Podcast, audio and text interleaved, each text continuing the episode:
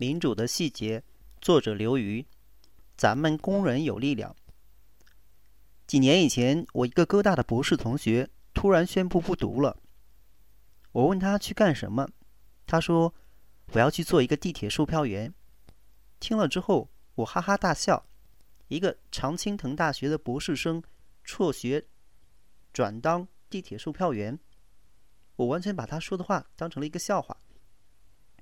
直到前些天，我目睹了七百万纽约人因为三万交通工人罢工，在寒冷的清晨步行几个小时去上班上学，才渐渐明白我那个同学所说的话很可能不是一个笑话，而是一个现实的计划。一个纽约公交工人平均工资是六万三千美元，同时还享有终身医疗保险、养老保险，五十五岁就可以退休拿退休金。由于公交工人是国企工人，所以报的基本都是铁饭碗，不可能被随便解雇。这个分量的这个待遇的分量是什么呢？要知道，美国人的。年家庭平均收入是四万美四万五千美元左右，也就是说，如果一个家庭有两个成人都是纽约公交工人的话，那么这在美国就是一个相当富足的国家了。美国人的平均退休年龄是六十五岁，哥大一般的文学文科系院里，刚受雇佣的助理教授，一般的年收入也就在。六万美元左右，要当一个教授，还要接受十年左右的高等教育训练。这个过程的艰辛不说，竞争惨烈、难找工作不说，往往还要使在在读的学生背上一屁股的债务。难怪我的同学要明智的转行去做地铁工人。纽约公交工人活得这么爽，为什么还要罢工呢？这部分当然是因为他们身在福中不知福，不用去非洲，就让他们到中国来旅游一圈，看一看中国沿海一些血汗血汗工厂的打工妹，或者国企倒霉的下岗工人，估计他们肯定会死死抱住自己的岗位，给啥也不换了。然而，更重要的是，美国工会的势力。美国有无数大大小小的工会，一般按行业组织，比如汽车工人会、服务业工会，甚至分得更细，理发员工会、清洁工工会、保姆工会等等。当然，在每一个行业里，工会之间对成员的竞争很激烈，竞争的结果就是每一个行业会出现一个或者几个较大的工会，其他的小工会作为子工会。加入这些大的母工会，这些小工会与母工会会有一些协商、庇护、资助关系，但小工会会有自己的董事会、财政来源，所以具有相当的独立性。工人加入工会是自愿的，条件是交成员年费。好处当然是工会会出面与雇佣者协商劳动劳工合同，就劳动条件。工资、福利等等，与雇佣者讨价还价，谈拢了当然好，谈不拢，工会可以号召工人弟兄们起来罢工示威。如果这个工会的号召力足够强，可以把一定区域内某个行业或者某个工厂搞瘫痪，雇佣者当然会给工会面子。对于政治家来说，由于工会在左右工人的选票方面的号召力。他同样是一个大爷，也得罪不起。正是因为工会在左右经济、政治方面的势力，美国工人的待遇在工会以来一直扶摇直上，社会地位另当别论。就舒服程度来说的话，在美国做一个蓝领工人的确是非常舒服的职业。比如，长期生活在美国的人很容易注意到，美国的建筑施工速度非常慢。与中国很多地方一年一栋高楼的速度完全无法相比，这也难怪。美国建筑工人八点上班，五点下班，上午一个长长的咖啡时段，下午一个长长的咖啡时段，午饭吃它两个小时，五年能盖栋盖好一栋楼就不错了。又比如，美国普通的白领根本请不起保姆，甚至小时工。许多女人选择做家庭主妇，辞职在家带孩子，往往不是兴趣使然，而是实在请不起保姆。再比如，一般的中国人会注意到，美国的空中小姐远远不如中国的空中小姐年轻漂亮。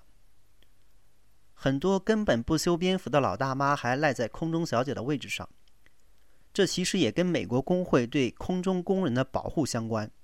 这种保护。是年龄歧视、外貌歧视很难发生。这次带领纽约地铁工人闹事的就是美国交通工人工会的纽约子工会地方一百。由于工人公交工人是国企工人，他们的合同是与纽约州政府的都市交通局签订的。二零零五年的十二月，上一个合同到期，新的合同进入协商阶段。正是在这个关。关头，地方一百与都市交通局爆发了针锋相对的阶级斗争。经过漫长激烈的讨价还价，双方在很多问题上都达成了一定的妥协和共识。然而，在养老金的问题上，谈判被卡住了。都市交通局提出，以后新录用的工人必须抽取收入的百分之六，作为自己的养老金筹款，这比现有合同增加了两个百分点。而地方一百坚称他不会出卖以后新录入的工人，坚决不妥协。于是，二零零五年十二月二十日凌晨三点，地方一百宣布罢工，地铁、公交系统瘫陷入瘫痪。这是纽约交通工人二十五年来的第一次罢工。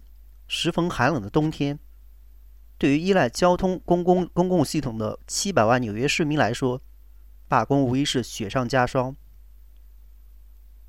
以后的三天成了长征的三天，人们在零下几度的天气里，迎着寒风，一步步走向自己的办公室或者学校。如果说第一天大家还有点新鲜感，还有一种走路振奋的话，到了第三天，人们已经开始怨声载道了。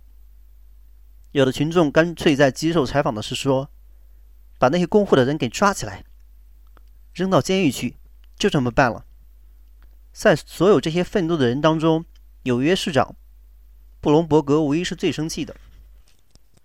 在他看来，谈不拢就接着谈啊，你罢什么工啊？他在二十日的声明中说：“交通工人工会将他们的私利摆在了公共利益之上，这不但是对公共服务这个概念的羞辱，而且是通过让这个城市给他们下跪来达到他们的目的。更重要的是。”根据纽约州的泰勒法，公共行业的工人罢工是违法的举动。布隆伯格抓住这个法律上的辫子，敦促法院对工会作出处罚。众所周知，在这个老龄化的时代，养老金问题是一个全球性的问题。欧洲近几年的工人罢工也往往与老养老金相关。这次纽约公交系统在养老金问题上的爆发冲突。并不出人意料，在地方一百看来，这次妥协可能是将来工人福利进一步被侵蚀的开端。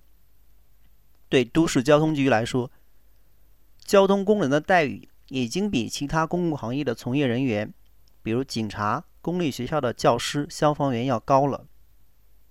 五十五岁开始领退休金，在私营行业也是闻所未闻。对白领阶层来说，交养老金的份额。就不是百分之四、百分之五、百分之六的问题了。全国平均而言，白领阶层对自己养老金的贡献率为百分之三十二左右。更重要的是，长远的看来，按照现在的养老金和医疗保险支出，可以推出，可以推算出，都市交通局在二零零九年将背上十亿美元的赤字。如果一个巨浪即将打过来，你要在这个巨浪来之前就闪开，而不是等它打到你之后才开始闪避。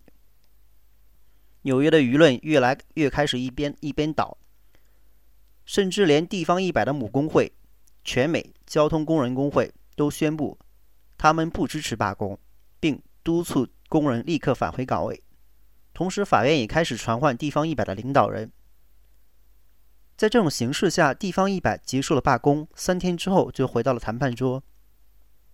这次罢工，地方一百和都市交通局两败俱伤，所以一回到谈判桌，双方的口气都软了不少。几天之后，双方达成了新协议，都市交通局不再要求提高工人对养老金的贡献率，而是双方同意工人对医疗保险的贡贡献率要提高百分之一点五，同时作为补偿。都市交通局会部分返还工人已提交的养老金，使每个工人能得到八千美元左右的现金收入。当然，这只是双方高层达成的协议。对工会来说，他还需要得到几百万工、几万工人的投票批准；对于都市交通局来说，也需要董事会的批准。在这个戏剧中，我印象最深刻的。首先是没有任何人能够对小人物的命运随意的拍板钉钉。都市交通局不能随意决定其员工的工资待遇，必须与工会定期协商，决定合同内容。市长不能随意下逮捕令，只能督促法院采取行动。联邦政府不能干预州内事务，只能象征性的表示关注。甚至地方一百的工会本身。也不能决定合同的有效性，他们只是代表工人协商合同。只有工人的投票才能决定合同的有效性。其次，工会其次是工会的势力，没有人能任意鱼肉小人物，恰恰与工会强大的势力相关。一个文明的社会必须给予劳动者政治上的强音，这一点至关重要。然而，就美国的某些行业来说，这种保护有时也走过了矫枉过正的地步。在一个全球竞争的时代，对劳动力的过度保护已经削弱了美国在许多行业的国际上的竞争力。一个典型的例子就是美国通用汽车在日本同行面前的节节退败，最近开始大量裁员和关闭工厂。通用的市场眼光固然有失误，美国汽车行业的军事化的。强大的工会也令其喘不过来气。据通用公司声称，在他们每一辆汽车价格中有一千五百万美元是用来支付其员工和退休员工的养老金。中国的轻工业产品对美国市场的大面积占领，在一定意义上也是中国对工人缺乏保护、美国对工人过度保护的结果。正是因此。美国竟然出现了工人自发抵制工会现象的奇奇特现象，许多工人自发打出“我们要工作，不要工会”的口号。美国工人的工会加入率也持年持续的下跌，从战后的百分之三十三下跌到今天的百分之十二左右。众所周知，政治是一种斗争的艺术，然而同样重要却经常被忽略的是。政治也是一种妥协的艺术，在一个协商性的政治里，没有任何一方可以为所欲为。地方一百工会最大的教训恐怕也在这里：煽动群情激愤固然姿态华美，然而当他划出法律的轨道，为了一个团体的利益而置公共利益于不顾时，这种华美也就沦为小题大做的滑稽了。毕竟。一个既得利益集团争取更多的利益，有别于一个真正的弱势群体捍卫自身的基本权利，因而也缺乏广泛的社会呼应。这已经不是一个高呼失去的只有锁链，赢得的却是整个世界的时代了。更务实的做法是回到谈判桌前，在法律的框架内解决问题。失去的只有百分之一的医疗保险，赢得的却是整整七百万人的。安宁。